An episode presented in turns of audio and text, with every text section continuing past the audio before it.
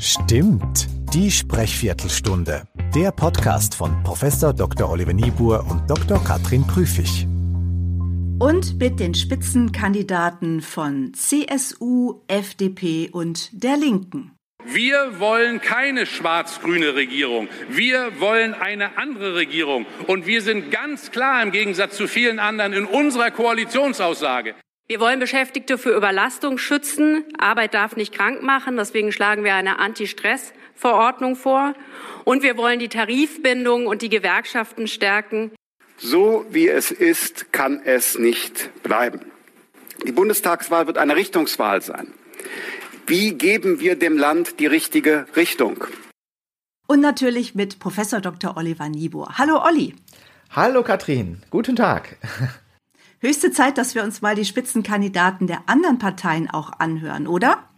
Ja, natürlich, denn wir hatten ja schon die Kanzlerkandidatin äh, der Grünen, der CDU und der SPD. Lass uns mal beginnen mit dem doppelten Söder. Und was wir damit meinen, das hören Sie bestimmt jetzt selbst raus. Das heißt, die Corona-Strategie, die Corona-Pandemie-Politik war sehr erfolgreich, so kann man das sagen. Und trotz mancher Entbehrungen, die waren, hat sich das Ergebnis mehr als gelohnt. Und das spürt man richtig, dass die Menschen trotz aller Versuche, das immer wieder zu kritisieren und schlecht zu reden, wie es insbesondere die AfD und andere tun, dass das doch sehr erfolgreich ist. Soweit Markus Söder Ende April, als sich die Corona-Zahlen deutlich gebessert haben. Und jetzt kommt der zweite Söder. Die Lage ist jetzt also wieder offen für die Bundestagswahl, allerdings mit leichten Vorteilen für die Union. Warum? Das liegt zum einen an einer sehr guten Performance unseres Kanzlerkandidaten Armin Laschet, zum Zweiten an der inhaltlichen und ich glaube auch nach außen gezeigten Geschlossenheit gerade in den letzten Wochen. Und zum Dritten auch bei den Fehlern der Grünen. Wir haben da praktisch zwei akustische Gesichter gehört, die sich auf ganz vielen Ebenen unterscheiden. Also beispielsweise im Bereich der Stimmlage. Wir haben gehört, in der zweiten Version hat er eine um fast 30 Hertz höhere Stimmlage gehabt. Äh, es war deutlich lebendiger. Wir haben 30 Prozent mehr Variabilität in der Stimme. Das heißt, die Stimme geht viel öfter rauf und runter, um jetzt einige Aspekte zu nennen. Und das wundert mich wieder ein kleines bisschen, dass ähm, die höhere Stimme dann tatsächlich sogar charismatischer wirkt. Kannst du das nochmal erklären, bitte? Ja, auf jeden Fall. Also erst einmal ist die höhere Stimme ein Ausdruck positiver Emotionalität. Wenn ich also jetzt mal ganz bewusst gelangweilt bin, dann bin ich eigentlich eher tieftonig unterwegs. Und wenn ich irgendwie fröhlich bin und versuche so ein bisschen Positivität rüberzubringen, auszustrahlen im wahrsten Sinne des Wortes, dann bin ich eigentlich in der Sprechmelodie ein wenig höher, auf einer höheren Stimmlage. Und Charisma ist ja unter anderem das Aussenden ähm, von starken Leidenschaftssignalen und äh, das wird durch eine höhere Stimmlage ähm, erreicht. Beruhigend sprechen, das ist eher die Sache der tieferen, aber nicht charismatische Sprechen. Markus Söder gefällt mir auch deshalb in der zweiten Variante besser, weil er zum einen so eine strukturierende Frage stellt. Warum? Ne? Und dann beantwortet er das mit zum ersten, zum zweiten und zum dritten. Also es ist extrem strukturiert. Und die Struktur ermöglicht dann ja auch wieder, dass ich Pausen mache, dass ich weiß, wo ich hin will und dass ich am Ende eventuell auch wirklich den hörbaren Punkt spreche. Das fand ich da gut. Stimmt, das hast du auch richtig schön gesagt, denn ich glaube, wir hatten mal in der ersten Folge thematisiert, was ist denn jetzt eigentlich wichtiger, die Stimme oder auch die anderen verbalen rhetorischen Stilmittel. Und jetzt kann man hier mal auch schön sehen, die beiden hängen eigentlich eng miteinander zusammen. Es ist ganz schwierig zu sagen, was davon wichtiger ist, denn wenn ich natürlich auch eine Dreierauflistung mache, dann habe ich die entsprechende intonatorische Variabilität, ich habe die Möglichkeit, die Pausen entsprechend zu setzen. Also das tut mir eigentlich auch stimmlich sehr, sehr gut. Was mir nicht gut tut und auch Markus Söder halt oft nicht gut tut, ist, dass ich ihn oft am Pult, auf dem Pult lehnen sehe. Also beide Hände fest getackert, so ein bisschen vorne übergebeugt. Das machen ja viele Redner, auch als Stabilisierung vielleicht, als Stütze. Ich denke dann immer, das nimmt ihm die Chance, doch sehr viel kräftiger noch zu gestikulieren. Und es nimmt ihm die Chance, aufrecht zu stehen. Es nimmt ihm die Chance auch, gut zu atmen, wenn er aufrecht steht. Also das nur mal schon mal als Tipp für alle anderen, die viel an Pulten sprechen. Halten Sie sich nicht mit gestreckten Armen links und rechts seitlich am Pult fest oder jedenfalls nicht auf Dauer. Ja, stimmt absolut. Das ist vielleicht auch ein Indikator für seine Charisma-Scores, weil natürlich haben wir die auch gemessen. Äh, wir haben hier eine 58 für das erste Audiobeispiel und wir haben eine 79 für das zweite, also ein Unterschied von 21 Punkten und der ist auf jeden Fall relativ klar und relativ gut hörbar gewesen und der hängt im Wesentlichen einfach auch an der Art und Weise, wie er lebendig spricht.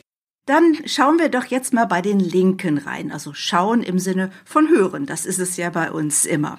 Es gibt ja zwei Spitzenkandidaten bei den Linken. Das ist einmal Janine Wissler und Dietmar Barsch. Und in der Reihenfolge hören wir die beiden jetzt auch mal.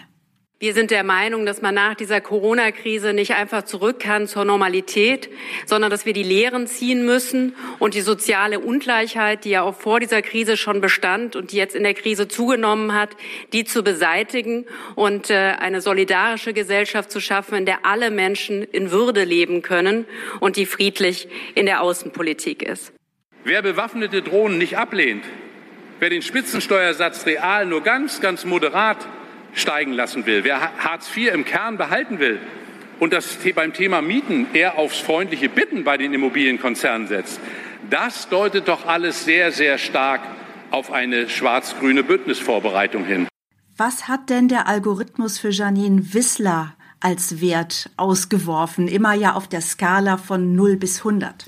Genau, äh, wir haben eine 52. Das ist also so ziemlich genau in der Mitte der Skala. Das ist kein schlechter Wert, aber jetzt auch kein richtig guter, muss man sagen. Gerade für eine Profipolitikerin natürlich. Und wenn Janine Wissler jetzt wissen wollen würde, wie sie sich verbessern kann, was würden wir ihr raten? Wir müssten ihr vor allen Dingen raten, mehr auf die Peripherie von ihren Äußerungen zu achten. Also wie beginne ich einen Satz und wie lasse ich ihn enden? Das sind so die Dinge, wo man das meiste Verbesserungspotenzial sehen würde, denke ich. Also es fehlen ein paar stärkere Betonungen, aber es sind vor allen Dingen das Fehlen von richtig tiefem finalen Fall dass man also mit der Stimme am Satzende auch mal richtig tief nach unten kommt. Und es ist auch eine Frage von, wie lange pausiere ich. Also wir hatten jetzt gerade eine viele, viele kleine Teilsätze, die aber eigentlich alle durch Pausendauern von weit unter einer halben Sekunde äh, ja, ich habe die noch nicht mal als Pausen gehört, ehrlicherweise. Ich habe nur und und und gehört. Genau. Und ja. habe die Stimme immer auf halber Höhe hängen hören. Mit anderen Worten, ihre Worte können auch nicht so die Kraft entfalten, die sie könnten, wenn, Achtung, es kommt ein finaler Fall, sie einen Punkt gemacht hätte. Wir können ja mal ausprobieren, wie lang dürfen denn Pausen nach solchen Punkten sein, bevor sie zu Löchern werden? Was würdest du in Sekunden ungefähr sagen? Also das hängt ein bisschen davon ab, was man danach tut. Dramatische Pausen können zwei, drei Sekunden lang sein. Wenn danach eine verstärkere Betonung kommt, wenn die aber ausbleibt, dann würde ich sagen, so ein bis zwei Sekunden auf jeden Fall. Natürlich bei einer guten Raumakustik, bei einer etwas halligen Akustik durchaus auch noch länger. Und jetzt hast du die Peripherie ihrer Sätze angesprochen. Da möchte ich gerne nochmal drauf zurückkommen. Das ist mir neu. Was meinst du damit, auf die Peripherie schauen und die stärken?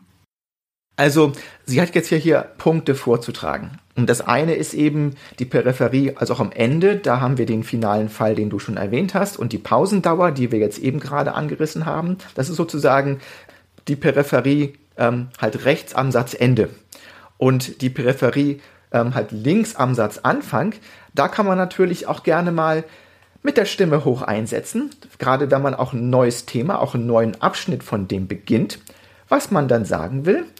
Dann kann man hoch anfangen. Also das, das übertreibe ich jetzt ein bisschen, wie du sicherlich ja, und auch hoffentlich schön. hörst. Aber ja. wenn ich sozusagen die virtuelle PowerPoint-Folie wechsle, dann ist man ganz gut beraten, auch mal etwas höher einzusetzen.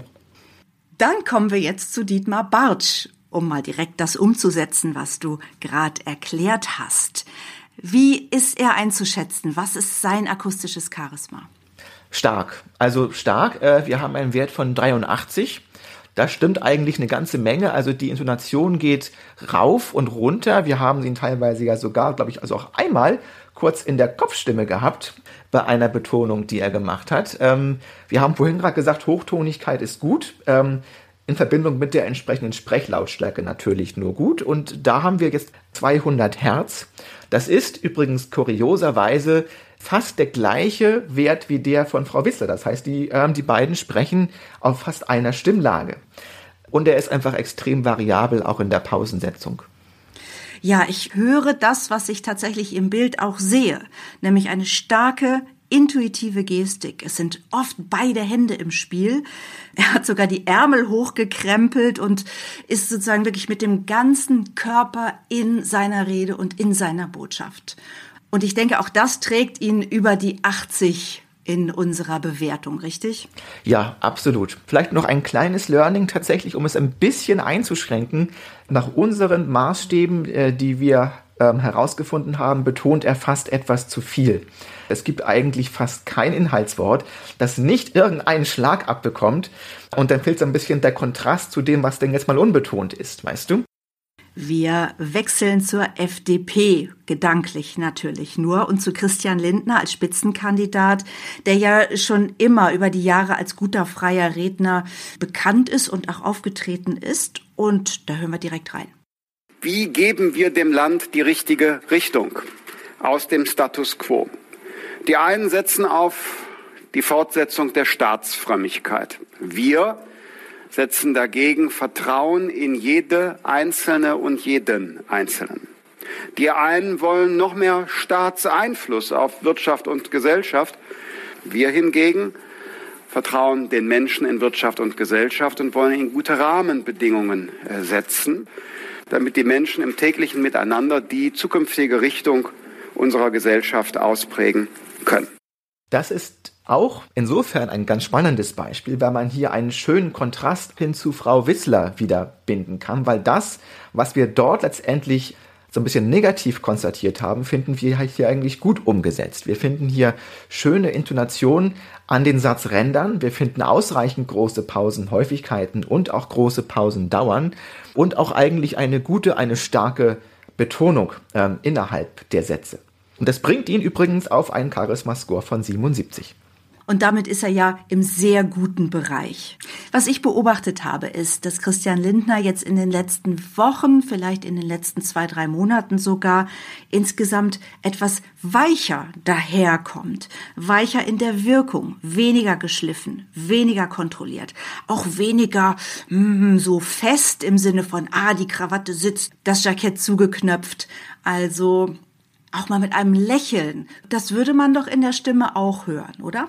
Genau, das können wir auch sogar messen. Denn ein Lächeln sorgt dafür, dass unser Sprachtrakt, in dem die Resonanzen stecken, mit denen wir sprechen, dass der ein wenig kürzer ausfällt. Wenn wir die Mundwinkel nach links und nach rechts zur Seite wegziehen, dann hört der Sprachtrakt praktisch schon neben den Zähnen auf und nicht erst vor den Zähnen. Und das führt dazu, dass man Lächeln tatsächlich hören kann. Äh, und das ist tatsächlich hier bei ihm auch ein Wert, aber der trägt positiv zu seinem Charisma bei tatsächlich, weil das halt Offenheit, äh, Aufgeschlossenheit, Positivität ausstrahlt. Äh, und das ist für ihn eigentlich hier eine ganz gute Sache. Als Trainerin würde ich ihm noch von bestimmten Worten abraten, beispielsweise Staatsfrömmigkeit. Da habe ich wirklich länger gehangen gedanklich an diesem Wort. Was könnte er damit meinen? Und Status quo, also er rutscht manchmal von der Wortwahl her sehr ins Abstrakte. Liberalität kommt vor, Ressentiments kommen oft vor. Und das ist für die gesprochene Sprache natürlich echt anspruchsvoll. Das wäre noch mein Tipp als Trainerin, da doch lieber die etwas umgangssprachlichere Variante zu wählen, wenn möglich. Olli, lass uns zum Ende dieser Episode doch noch einmal darauf schauen, was lernen wir aus einem Dietmar Bartsch, einer Janine Wissler, von Christian Lindner, von Markus Söder. Was sind die Tipps aus dieser Episode? Ich denke, wir haben zum einen gesehen und auch gehört, welche Unterschiede die Lebendigkeit in der Intonation bewirken kann. Wir haben dann gesehen, dass man das nicht nur innerhalb eines Satzes tun muss, also wie ich halt betone, wie stark ich betone, sondern dass es auch auf die Ränder von Sätzen ankommt. Wie hoch steige ich ein, wie tief höre ich auf zum Beispiel und dass man Pausendauern nicht unterschätzen und gerne mal aushalten sollte. Ich glaube, das sind so die wesentlichen Tipps, die wir aus allem dem gesehen haben. Super. Ich würde nur noch eins hinzufügen, denn ich bin eine große Freundin von Struktur. Und wenn jemand kommt mit drei gute Gründe gibt es, erstens, zweitens, drittens, dann bin ich erstmal schon ziemlich glücklich, weil ich denke, ah, dem kann ich gut folgen. Der hat das gut sortiert. Und es ist eben stimmlich auch so, dass es viele Möglichkeiten gibt, Punkte zu setzen und auch stimmlich Struktur zu geben.